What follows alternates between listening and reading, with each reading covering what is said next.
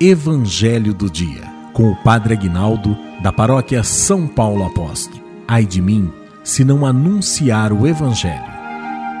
O Senhor esteja convosco, Ele está no meio de nós. Proclamação do Evangelho de nosso Senhor Jesus Cristo, segundo Marcos. Glória a vós, Senhor.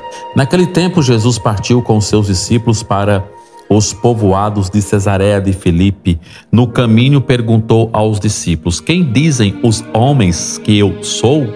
Eles responderam: Alguns dizem que é João Batista, outros que és Elias, outros ainda que és um dos profetas. Então ele perguntou: E vós, quem dizeis que eu sou? Pedro respondeu: Tu és o Messias. Jesus proibiu-lhes severamente de falar alguém a seu respeito. Em seguida, começou a ensiná-los, dizendo que o filho do homem devia sofrer muito, ser rejeitado pelos anciões, pelos sumos sacerdotes e doutores da lei, devia ser morto e ressuscitar depois de três dias. Ele dizia isso abertamente. Então Pedro tomou Jesus à parte e começou a repreendê-lo. Jesus voltou-se, olhou para os discípulos e repreendeu a Pedro, dizendo: Vai para longe de mim, Satanás.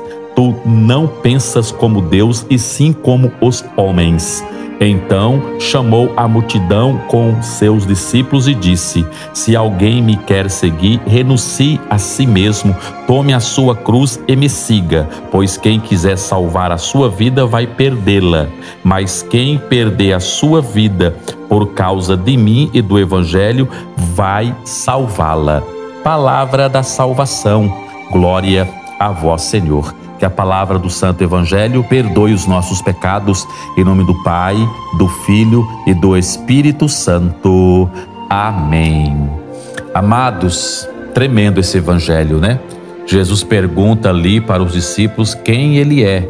Aí estão dizendo que você é João Batista, estão dizendo que você é Elias ou um profeta poderoso. Ai, tá bom.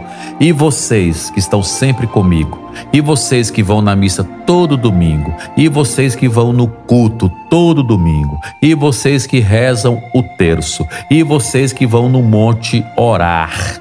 E vocês que leem a Bíblia? O que eu sou para vocês? E aí? A resposta agora é sua, não é? Quem Jesus é para você, mas sem aquelas respostas de catequese, ah, ele é o caminho, ele é a verdade, ele é a vida, ele é o meu tudo, ele é isso, ele é aquilo outro.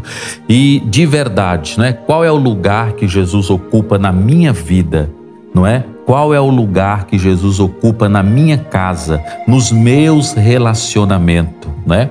E você viu que quando Pedro quis tirar Jesus do caminho que ele tinha que percorrer, Jesus fala para Pedro assim: "Vai para longe de mim, Satanás".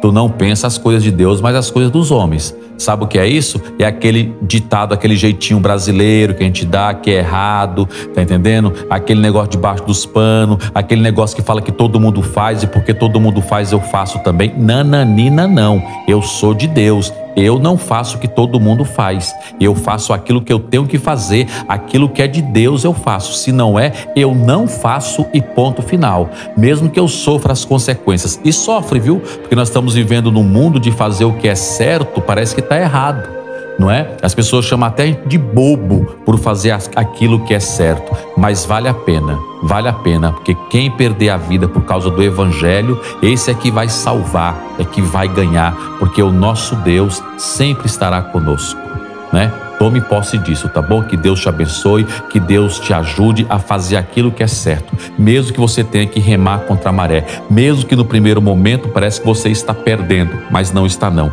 Quem é de Deus, quem faz a coisa certa, mesmo que tenha a sensação de perder, mas no fundo, no fundo, está ganhando. Que Deus nos abençoe e nos dê coragem para dizer o sim de Deus.